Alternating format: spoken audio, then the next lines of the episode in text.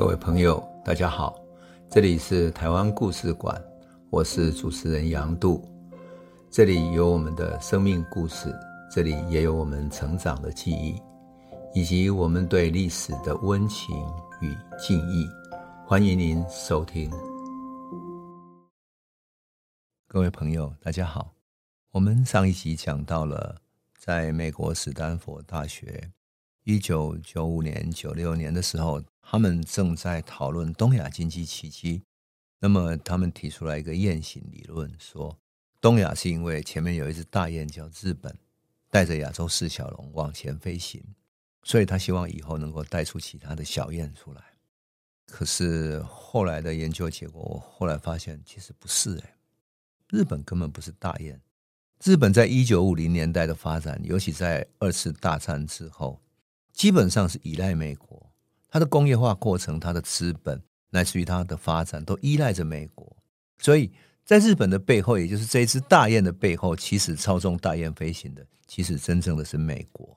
在美国大量讨论的时候，其实也就是一九九四年、九五年的时候，当时的立法委员赵少康曾经提出一个质询，质询什么？他说：“美国无线电公司，简称 RCA，哈。” RCA 桃园厂因为什么？因为有一种化学原料叫做三氯乙烯跟四氯乙烯，这是一种有机溶剂，它处理不当，严重污染了土壤跟地下水。那么他认为这些是有问题的，这是赵少康提出的咨询，已经污染很严重了。那么 RCA 是什么时候来到台湾的呢？是一九六七年的时候，它主要在台湾生产电视电器产品。也就是当时最新的台湾开始发展电视机的时候，如果朋友还记得的话，我们曾经讲过，台湾刚开始有电视的时候是多么好玩，对不对啊？看棒球转播，然后看群星会等等。好，台湾开始有电视的需要，那么美国以及全世界其实开始有电视的需要，所以 RCA 就来台湾设厂，生生产电视跟一些电器产品，它总厂设在桃园市。然后在新竹、台北、宜兰都设了分厂，那你可以想见哈，电视机刚刚普及起来的台湾，一家先进的美国公司在台湾生产，是多么受到政府的欢迎。所以土地的取得、资金的运用，乃至于申请手续上面，给他全部的方便。何况当时台湾也是依赖着美国，那美国变成一个很高大上的一种形象，那民间当然也一样。所以一些高中毕业的女生。哇，恨不得能够进入这种跨国公司。你是要告诉别人说你在美国公司上班，那比起在台湾的中小企业，简直光荣太多了。而且为了便于二十四小时的这种轮班制，员工可以加班，所以 RCA 还盖了好几栋的员工宿舍。宿舍里面呢，用粉红色的颜色漆上墙壁，它有白色的地板，粉红色的墙壁，而且床单也是白色的，被单是淡蓝色的。全部都由公司统一提供哦，而且我每两个星期统一送去洗，连浴室啊都是一间一间分开的。这是当时的一个女工非常光荣的对外面讲的。这个员工叫黄碧琪，她从农村出来的。你知道，农村里面是没有一间一间分开的厕所的，农村里面就是一个三合院的大通铺，然后在农村的角落里面有一个公共厕所。那公共厕所所排泄出来的东西，最后还变成农村去灌溉水田的一些肥料，这样，所以有时候是很臭的。所以你能够连浴室、连洗手间、连厕所都是一间一间分开，那是多么先进的！哇，员工多么高兴！他说：“我们像住在饭店一样啊！以后如果 RCA 的宿舍要卖，我们就买下来，我们大家所有女工都一起来住好了。你看那么多喜悦的女孩子来这里做工。”他没有想到是 RCA 看中的是台湾的薪水只有美国当时的十分之一，而且环境保护没有人注意到。电子厂里面有很多电机的制品，需要用什么？用三氯乙烯跟四氯乙烯这种溶剂去洗它，因为电机制品上面有各种油，然后需要去洗涤它。那甚至于有一些塑料的这种设备等等，要把它洗干净、洗清楚。结果洗的时候，三氯乙烯、四氯乙烯会冒出一种白色烟雾。有一种臭味，那起初他的员工都认为说啊，这种化学溶剂嘛，味道是正常的，会忍耐。可是为了掩盖空气中的臭味，还是有人在戴起口罩，不要有口罩的臭味，就在上面涂绿油精，至少你闻到是绿油精的味道，不是那个臭味。事实上，这个有机溶剂的危害，在他们来台湾投资之前早就发生过了。因为一九七二年的时候，美商淡水的飞鸽电子厂，还有日商高雄的三美电子厂，乃至于日商来台湾投资的美之美电子厂，都爆发过很多女工因为吸入三氯乙烯跟四氯乙烯的气体中毒的，而且患了肝病，很急速的患了肝病而死掉了。消息曝光，在报纸曝光以后，好几百个电子业的女工辞职。当时因为是戒严时代嘛，而电子产业又是政策上鼓励的一种劳力密集产业，所以当局当时的政府就下令内政部卫生局展开全省的电子业的公安检查，要求增加通风设备，避免劳工吸入这个有机溶剂的毒气嘛。那还后来公布了标准，防治这些东西。但是法令归法令啊，电子产业毒害员工这个环境，他如果没有做得很好的话，你能够有什么办法呢？RCA 就是这样子，它的有机溶剂用完过后，它的废水呢没有经过处理啊，就直接排到地面，然后排到地面之后发现有问题了，怎么办呢？因为地面上会出现臭味，残留在地面嘛，他就干脆挖了一口井，让有机溶剂直接倒入这一口井里面，然后井就直接排到哪里去？排到地下水去了，多恐怖啊！地下水会不会有人用？是的，最恐怖的就是地下水有人取用。为什么？因为他们的厂房里面没有供应政府的自来水，他们这个工厂直接从地下水来取用，所以员工所喝的饮用水、宿舍里面的洗澡水、生活用水，全部。都使用了被有机溶剂污染的地下水，所以他们地下水抽出来，在他们的生活用水里面就出现异味。那员工觉得很奇怪，怎么会这样子呢？异味怎么这么重呢？他们的水都有异味啊！他最后没有办法，他们只好说买一些即溶咖啡或者茶叶，把那个异味压下去，不然异味闻起来太难闻了。后来员工才发现，工厂的管理层就是美国人的管理层，根本不喝工厂的水，他们自己带矿泉水来。谁都没有想到啊，这么先进的美国跨国公司啊，会这么狠心。最先造成影响的当然是员工的健康。好几个，这个很悲哀的，好几个女性的作业员在怀孕的期间，总是不明原因的就流产了。还有一个女性员工，二十九岁就罹患了乳癌。每个员工都知道流产的事情。但是没有人想到说，这跟喝水、跟公共安全有关系。那么，一九八六年，RCA 被美国的奇异公司并购了。一九八八年，桃园厂跟竹北厂，他卖给了法国的汤姆森公司，开始裁员了。然后，一九九二年的时候，RCA 官厂从台湾撤出了，然后转到劳动力更便宜的东南亚其他地方去了。RCA 官厂两年之后。终于有员工跑去找当时的立法委员赵少康爆料说，整个污染的情况非常之严重啊！赵少康在立法院一质询，整个卫生单位一查，才知道整个这个化学污染已经进入地下水层，连 RCA 附近的居民，居民里面取水的水井，因为整个地下水是连通的嘛，你进入地下之后，不是连通到附近所有的地下水水层去了，所以。附近居民自己使用的水井，就是农民使用的水井，都被污染了。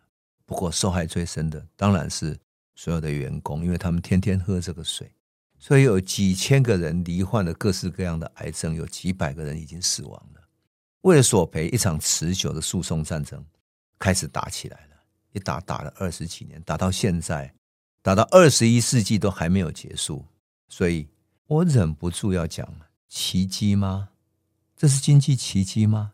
这就是经济奇迹背后的真相吗？健康的残损、癌症的侵蚀、生命的死亡、怀孕妇女的流产、农村的凋零、生态的破坏。所以，当罗大佑唱出说“我们不要一个污染的天空”的时候，其实已经都来不及了。当时我记得最流行的是，我们改了杜甫的一句诗。杜甫说：“国破山河在，城春草木深。”我们那时候只好改成什么？叫“国在山河破，城春草木孤”。我们讲到美国开始提出雁行理论的时候，以为日本是验守，这个概念是不完整的，因为这个验守的背后，其实那个最重要的还是美国的资本。因此，当美国在研究东亚奇迹的时候，他应该回过头研究说，东亚奇迹实际是他制造出来的，也就是东亚整个系统都是这样。当然，美国的雁行理论本来有意从四小龙转到四小虎，跟中国大陆推动。然后，一九九八年的时候，因为金融危机嘛，所以。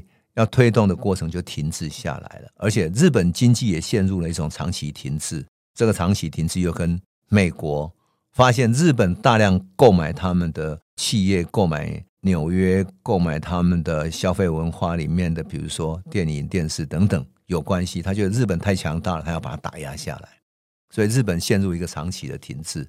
可是中国大陆跟四小虎还是沿袭四小龙的模式，引进外资，设立加工出口区。运用大量的劳动力走向工业化之路。其实，一九九零年代之后的中国大陆，整个现代化的过程其实跟台湾很相近。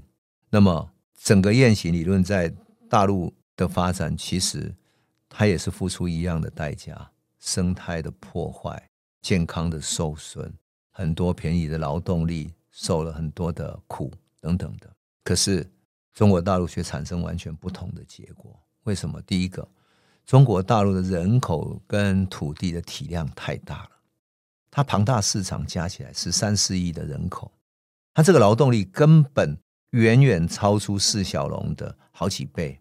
那农村的剩余劳动力根本不是四小龙可以比的，所以它乃至于大陆的东西部的差距、南北的差距等等，使得它重工业、军工业等等在各地发展散布是不同的，所以。它已经不是一只小雁。当你以为你可以把它当成小雁，然后作为生产基地的时候，不是它。结果它出现的是一条大的龙。这条大龙一出的话，又完全不同，因为它可以用它大的 size 市场去要求前来投资的外资要投入更多的技术，乃至于有一天他觉得环境受到破坏了，生态环境比什么都重要的时候，他可以要求这些工厂立即改变。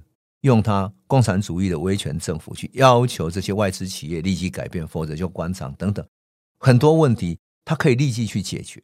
因此，这整个情势就改观了。当然，美国也从来没有想到说，哇，美国本来想利用中国大陆的劳动力带出一条小燕子，结果这条大龙变成你发现不是小燕，是一只大龙的时候，整个验证就改观了。亚洲的领航者突然变成这条大龙，而日本没落了，所以整个世界格局就变了。当然，你要讲这个改变最明显的是什么？就是外汇存底。一九九五年的时候，台湾外汇存底是一千零四亿美元，而中国大陆是多少？七百三十五点九七亿的美元。但是到了二零一五年，又就是十年之后，台湾是四千两百六十点三一亿的美元，中国大陆是多少呢？三万四千四百亿美元。已经变成台湾的八倍了。一九九五年呢，到二零一五年，也就是二十年之间，巨变成这样子。到了二零一七年八月的时候，中国大陆是多少呢？三千零九百一十五亿美元，是全世界最多的外汇存底的。而它比第二名的日本多了大概有两三倍，就是日本当时只有一万两千六百八十亿美元，而世界外汇存底的第三名是台湾。就是四千四百六十四亿美元，第四名是香港，四千一百三十七亿美元。可香港跟中国大陆不就合在一起的吗？所以啊，中国大陆整个 size 比第二名到第五名的总合起来的外汇存底都还多。那中国大陆当然就变成世界第二大经济体。我并不是要讲中国大陆的改变，而是讲什么？就是说，两岸走向现代化之路有类似的经历。特别是在工业化、都市化、环境污染、农村没落等等，有很多问题是可以互相借鉴的。但是，我觉得中国大陆它应该花更多的国家资源去处理环境、去拯救农村，因为把这两个最根本的稳定住了之后，这个社会就有相对的稳定，而这个国家才能够永续发展下去。这已经不是一个社会福利的问题，而是建立一个自然生态永续发展的国家模式。也因为这种体量的巨大嘛，所以。中国大陆可以发展出很多新的模式，比如说它的高铁技术就发展它自己的，环保也是台湾，我记得当时我提倡说，哎，环保可以作为一种企业，然后把台湾的环保的技术发展起来之后，可以对外输出嘛，不要只是公害输出，你也可以环保输出啊。可台湾的规模太小，因为你投入环保的研发之后，台湾的那些研发的成本无法从台湾的产业里面收入回来。但是中国经济规模大嘛，就可以这样发展起来。所以说，中国大陆的发展变成一个大模式之后，变成一条大龙之后，最后有一天，美国就跟对付日本一样，他要回过头打这一条大龙，他希望像打日本一样把它打回去，让它停滞，停滞个二十年，像日本那样。可是事情恐怕不是这样，因为中国大陆完全不是日本的模式了，它的 size 太大，它的体量太大，所以到最后美国无法卡住这一条大龙的时候，而且美国也无法改变这整个全球化的结构，因为中国大陆进入全球市场也是美国所制造出来的。这整个雁行理论从日本的发展到四小龙的发展到中国大陆的发展，不就都是美国所制造出来的吗？这都是美国所塑造的一个模式，但是最后美国要把它这个模式整个切断，这个就是它现在出现的最大问题。所以，当美国想要打中国大陆的时候，其实他在打他过去所造成的一个后果。那我相信未来，当然中国大陆还是会按照自己的模式崛起，继续站起来，而不会是走向雁行理论的这个模式里面。我觉得它有一个最大的问题是，它忽略了美国在背后操控的这个。真正的内幕，而美国现在已经无法操控中国大陆了。也就是现在，美国只能够想用科技去卡住它，让它不要再继续往上增长。但是我觉得很难的，因为中国大陆的 size 太大，它可以发展自己的科技，并且制成一个系统。这个就是我想讲的，就是当我们从台湾现代化的历程探讨到亚洲经济模式，来自于亚洲经济崛起的过程。从台湾延伸到东亚，延伸到中国大陆，延伸到全球经济，我们所看见的一个总体的发展趋势。那我希望我们的朋友，当然我们在讨论台湾史的时候，不是只有台湾的视野，我们有一个更宽广的格局，更宽广的世界观。从台湾观察到东亚，再观察到中国大陆，观察到世界格局的变化，我想我们就会看到更宽广的一个。啊，世界，然后看到一个更容易清晰看见的未来。我们今天先讲到这里，谢谢。这里是台湾故事馆 Podcast，我们每周一、周五会固定更新新的台湾故事，请随时关注台湾故事馆粉丝页，按赞并分享。最后，我们工商放送一下。若你对本节目有兴趣，可以购买纸本的《有温度的台湾史》，更方便您阅读。本节目由中华文化永续发展基金会制作，严振东文教基金会赞助。